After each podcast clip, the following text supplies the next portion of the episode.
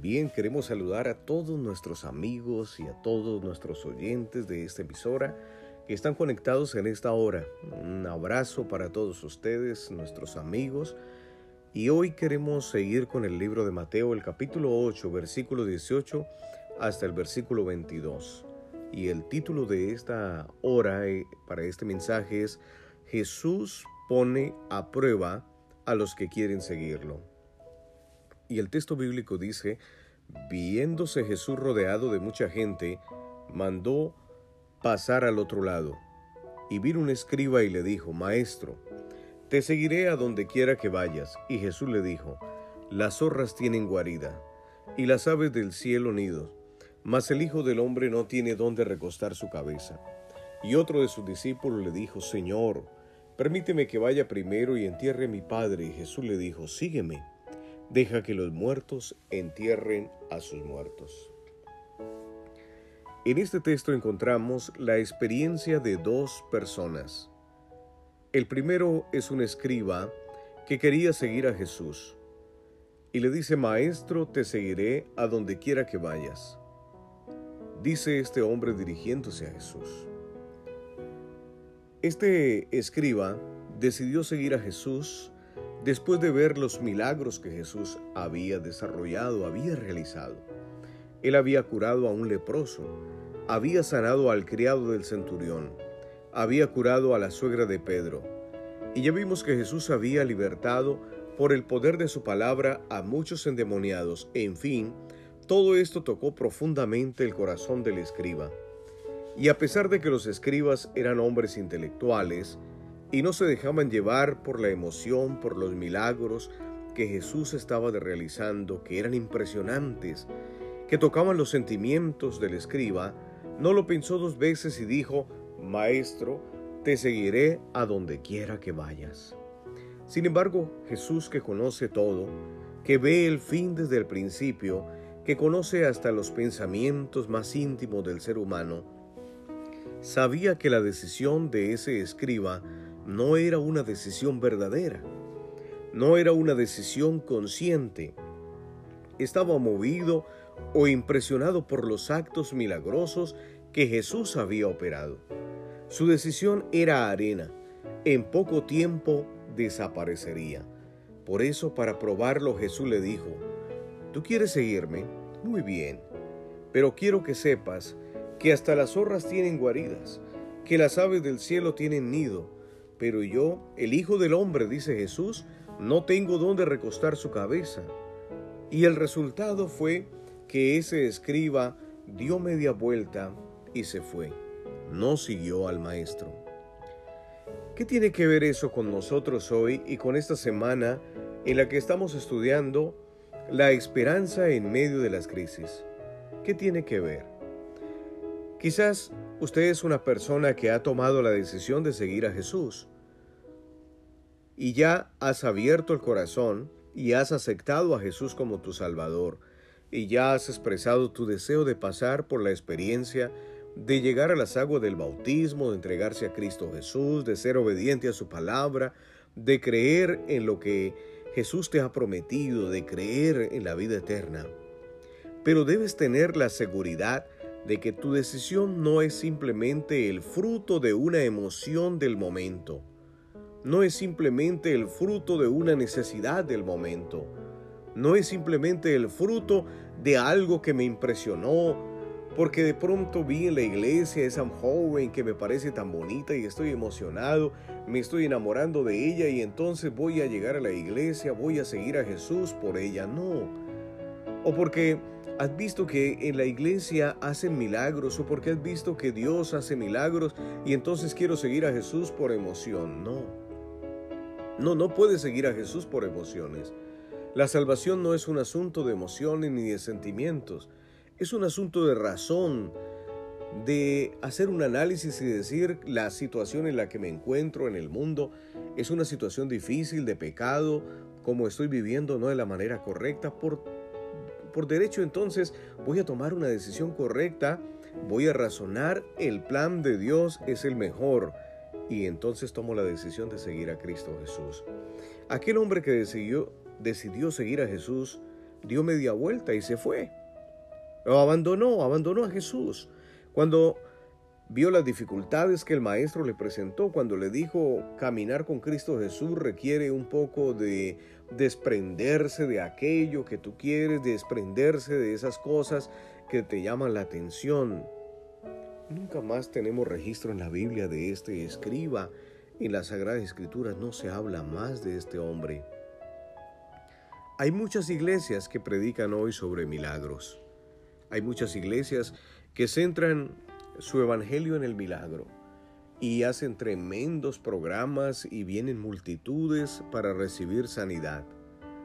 La pregunta que debes hacerte es, ¿cuáles son los motivos que te están llevando a Jesús?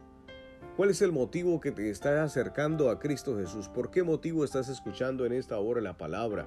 ¿Por qué motivo estás escudriñando las Sagradas Escrituras en la mañana? ¿Qué te, qué te está motivando? ¿Cuál es la motivación que te está llevando a Jesús? Hay muchas iglesias que predican hoy sobre milagros, hacen milagros, hablan de milagros y están llenas de millones de hombres y de mujeres buscando milagros. Es que los seres humanos hoy corren atrás de milagros y de cosas impresionantes. El ser humano quiere ver un milagro, quiere ver algo maravilloso, quiere ver un milagro. Y cuando el ser humano ve las luces del milagro, cuando el ser humano ve de esa manera impresionante el milagro, el ser humano corre tras ese milagro. La pregunta es, ¿cuál es la motivación por la cual estás queriendo seguir a Jesús? ¿Estás esperando solamente que Dios haga un milagro en tu vida? ¿Estás esperando que Él haga cosas impresionantes? ¿Estás esperando que haga curas y sanaciones milagrosas? Oh, como el leproso que vimos en el primer mensaje de esta semana, estás viniendo para adorar a Jesús independientemente si se realiza un milagro en tu vida o no. ¿Estás yendo a Jesús para entregarle tu corazón? Esa es una pregunta que debes responder antes de pasar por la experiencia finalmente de convertirte en un seguidor de Cristo Jesús. Este hombre le dijo, Maestro, este escriba le dice, Maestro, yo te seguiré a donde quiera que vayas. Pero cuando Jesús le dice, las zorras tienen guaridas, las aves del cielo tienen nido, mas el Hijo del Hombre no tiene dónde recostar su cabeza, el hombre salió corriendo, se esfumó, desapareció. La vida cristiana, déjeme decirle, está llena de dificultades. Cuando tú decides seguir a Jesús, Muchas veces los seres más queridos te van a dar la espalda. A veces tendrás que perder el empleo por causa de tu fidelidad, de la obediencia a Dios. Hay muchas iglesias que tienen una vida cristiana muy fácil. Hay muchas iglesias que engañan a miles de hombres y de mujeres presentándoles un evangelio, un evangelio muy diferente a lo que la palabra de Dios muestra, un evangelio entre comillas bajo la gracia, un evangelio que dice que Dios perdona y que Dios permite que el ser humano viva de la manera que vive. Y yo quiero decirte que el evangelio es un evangelio de perdón. El evangelio es un evangelio de amor. Y el Señor cuando te llama, te invita para que tú creas en un evangelio que es diferente, un evangelio que es eterno, un evangelio que te hará salvo. Es un evangelio que te perdona, sí. Es un evangelio que te transforma, sí, pero es un evangelio que te invita a vivir una vida cristiana de fidelidad, a vivir una vida cristiana aparte del pecado, obedeciendo lo que está en la palabra de Dios, siguiendo lo que está en la palabra de Dios. Y hoy encontramos predicadores que simplemente le dicen a la, a la gente, mira, arrepiéntete, ve a Cristo Jesús, obedécelo, en este momento y ya serás salvo tú y tu casa y entonces puedes salir y seguir viviendo de la manera que quieres. No, el Evangelio no es eso. El Evangelio involucra una transformación, un cambio de giro. El Evangelio involucra que si tú vas en esta dirección, y cuando te encuentras con Jesús debes hacer un giro de 180 grados y vas a tomar otro camino y es el camino de la obediencia, es el camino del encuentro personal con Dios todos los días, es el camino de tener una comunión con Él, es el camino de creer lo que la palabra de Dios te está diciendo y es el camino de la obediencia a sus principios y a sus mandatos que son claros. Esta es una pregunta que debe responder antes de seguir a Jesús. La vida cristiana involucra obediencia. La vida cristiana involucra despojarse de todas las cosas, pero es que el resultado y el premio es grande, el galardón es grande.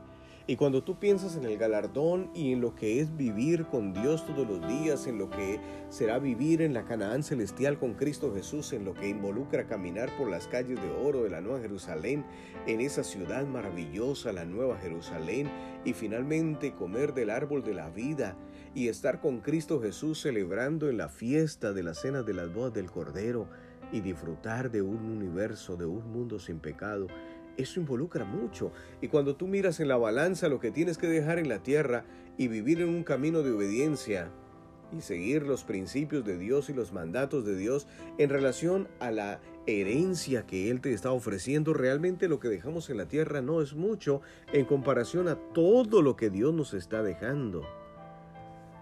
Ahora que estás conociendo la palabra de Dios, ahora vas a tener que pasar por pruebas porque vas a tener que enfrentar a un estilo de vida que estabas acostumbrado y ahora vas a tener que tomar la mano poderosa de Dios para vivir una vida cristiana maravillosa en Cristo Jesús.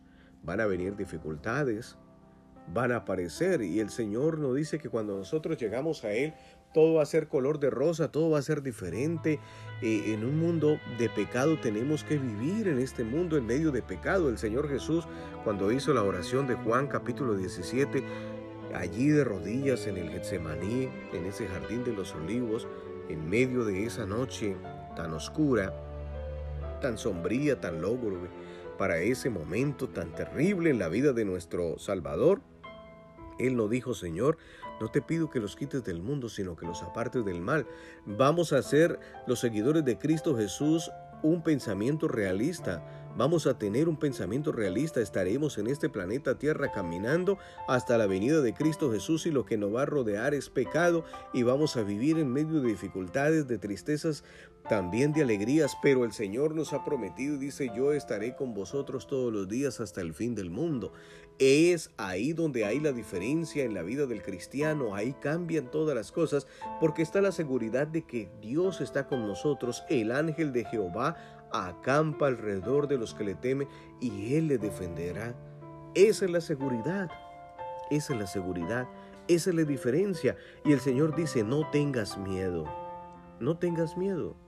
Conozco muchas personas que pierden el empleo porque son fieles al cuarto mandamiento. Conozco muchos esposos que perturban la vida de las esposas cuando éstas deciden seguir a Jesús. Conozco muchos hijos que tienen vergüenza de los padres cuando estos deciden seguir a Jesús. Conozco también hijos que son perseguidos por sus padres porque decidieron seguir a Jesús.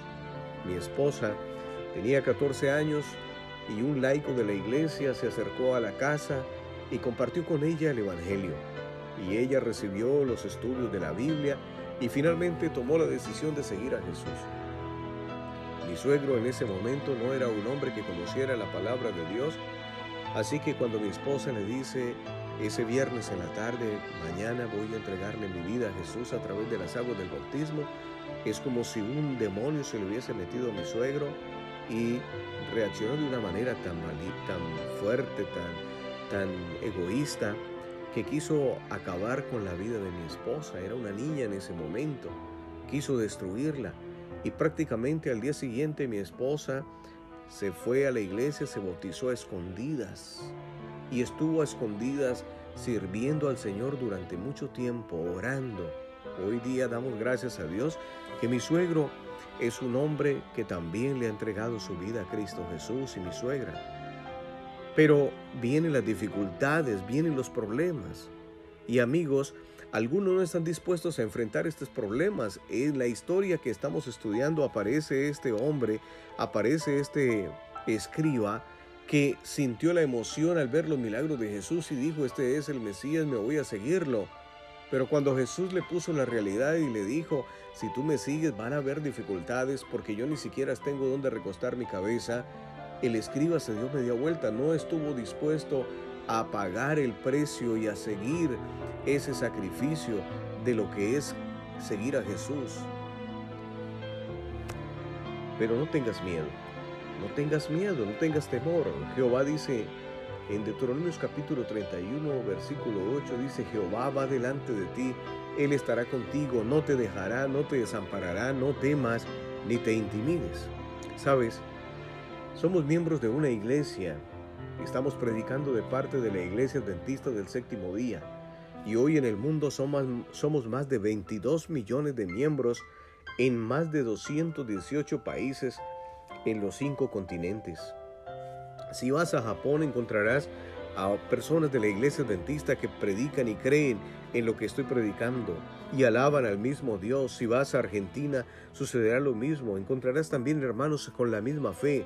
Si vas a Perú, si vas a Bolivia, los Estados Unidos, Islandia, Gran Bretaña, Alemania, España, donde vayas en este planeta Tierra te vas a encontrar con personas de la fe adventista que están esperando a Cristo Jesús en la nube de los cielos y que están aguardando que Él aparezca y cumpla su promesa, pero que mientras tanto aquí en la tierra obedecen al día del Señor, se reúnen los días sábados y glorifican a Dios. Encontrarás siempre una familia con los brazos abiertos esperándote. Algunos comentaristas bíblicos afirman que el escriba de nuestro estudio de hoy fue Judas y que a pesar de eso lo siguió. No tenemos algunas pruebas bíblicas e históricas para afirmar esto. Lo que podemos ver es que este hombre quería seguir a Jesús por intereses terrenales. Quería un buen, sueldo, quería salud, quería dinero. Hoy tú prendes la televisión y pones canales evangélicos, canales cristianos, canales con mensajes del cristianismo y allí solamente encuentras prosperidad. Que si sigues a Jesús es prosperidad. No todo el tiempo al seguir a Jesús vas a tener prosperidad, eso es una mentira y Jesús nunca ha prometido tal cosa de esa manera. Él dice que se encargará de tus necesidades. Él dice, mas busca primeramente el reino de Dios y su justicia y todas las otras cosas te serán añadidas. Y si el Señor sabe que necesitas dinero, el Señor te dará dinero. Si el Señor sabe que necesitas casas, te dará casas. Pero el Señor no te está prometiendo solamente prosperidad si lo sigues a Él. Y ese mensaje de ese evangelio que se predica en esas iglesias es un mensaje que está tergiversado. En ningún momento pensó las cosas a las que tenía que renunciar por causa de su maestro. Si quieres venir en pos de mí, dice el Señor Jesús, toma tu cruz y sígueme. Es, no es una cruz de dolor, de angustia, no. Hay muchos cristianos en esta tierra que no tienen que sufrir de esa manera. Hay otros que les ha tocado sufrir demasiado.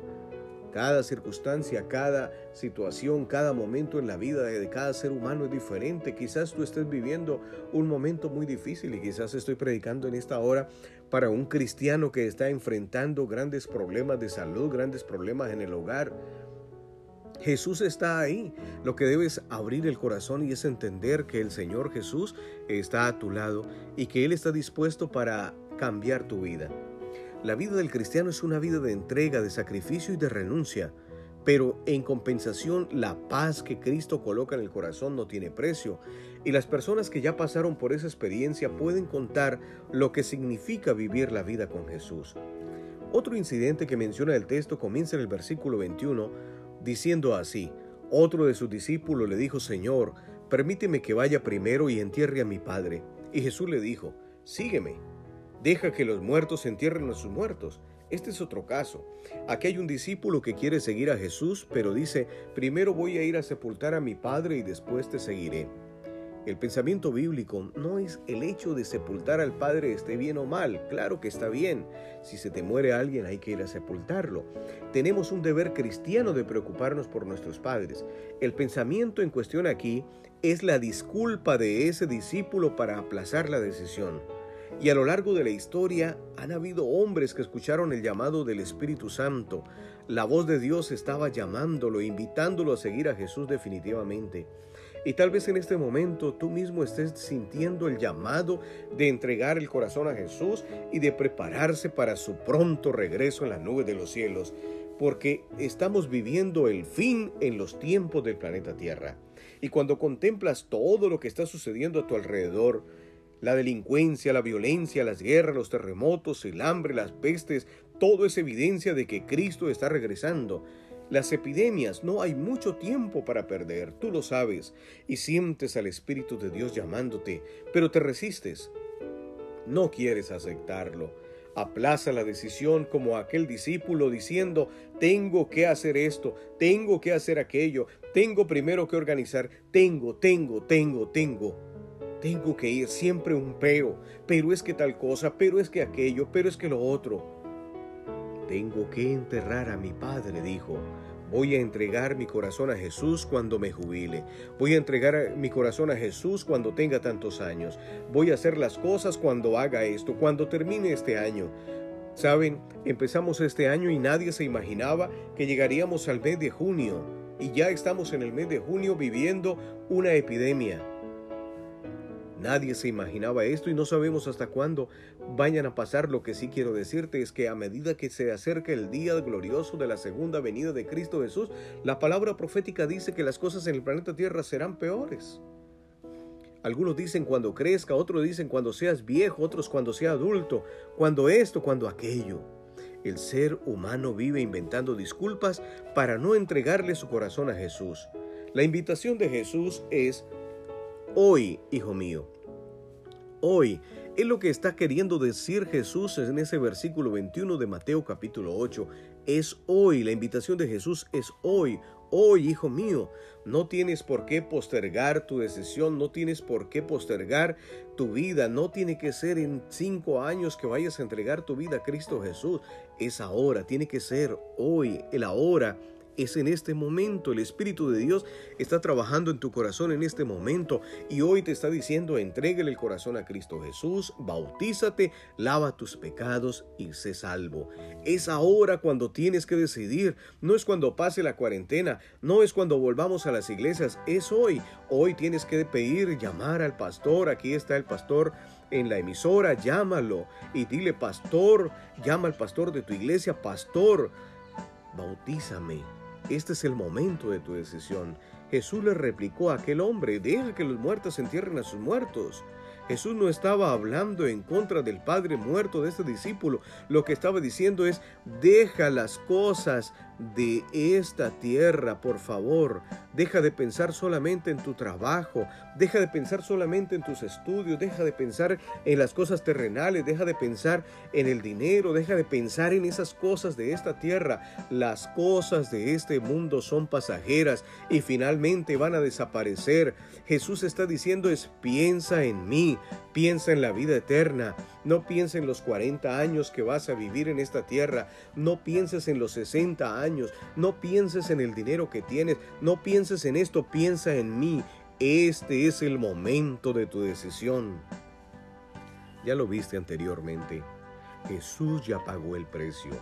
Él está dispuesto a hacer maravillas en tu vida, pero no hará nada si no le entregas el corazón, si no tomas tu decisión.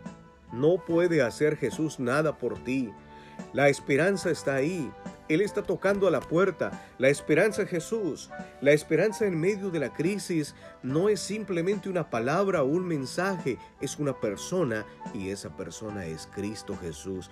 Es Cristo el que quiere entrar en tu corazón, es Cristo el que quiere entrar en tu vida, es Cristo el que quiere transformarte.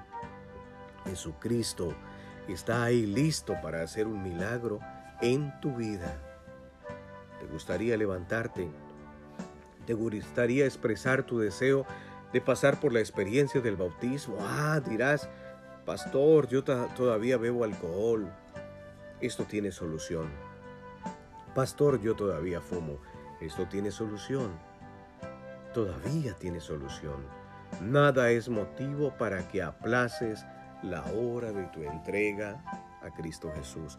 Cuando iniciaba mi ministerio, o mi, estudio mejor en la universidad, vine a visitar la ciudad donde vivía y me encontré con un amigo con el que habíamos crecido en la iglesia, mi amigo Nino. Me lo encontré en la cancha de fútbol en mi vacación. Nos sentamos en la gradería de la, allí alrededor de la cancha y estuvimos hablando toda una tarde. 19 años tenía él, 19 años tenía yo en ese instante. Y yo lo invité para que me acompañara a Medellín y estudiara una carrera en la Universidad Adventista, para que tomara decisiones correctas e hiciera algo diferente en su vida. Era un excelente jugador de microfútbol. Pero Nino me dijo, no, Raúl, no, yo todavía no. Yo le voy a volver a entregar mi vida, yo regresaré a los brazos de Cristo Jesús cuando tenga unos 27 años, 28 años. Me gusta la música, me gusta el baile, quiero hacer... Yo le dije, Nino, no, la salvación es ahora, es hoy. Tú no puedes pensar de esa manera, no sabes cuánto tiempo tienes de vida, no sabes si el segundo que viene es tuyo. No lo sabes, es una misericordia que Dios nos lo esté regalando. Hoy es el día de tu decisión, Nino. Dale hoy la vida a Jesús. Nino no, no aceptó la invitación de Jesús. Hoy quiero decirte que Nino, un mes después de haber hablado conmigo, murió en una fiesta. Un hombre loco sacó un arma y empezó a echar tiros y una de esas balas llegó al corazón de Nino y allí en la puerta de esa fiesta sin tener ningún problema con ese hombre, Nino murió. Murió para la eternidad porque su vida no se la entregó a Cristo. Hoy es el día de tu salvación. Hoy es el día de entregarle tu vida a Cristo Jesús. Que Dios te bendiga y que hoy le abras el corazón a Cristo Jesús.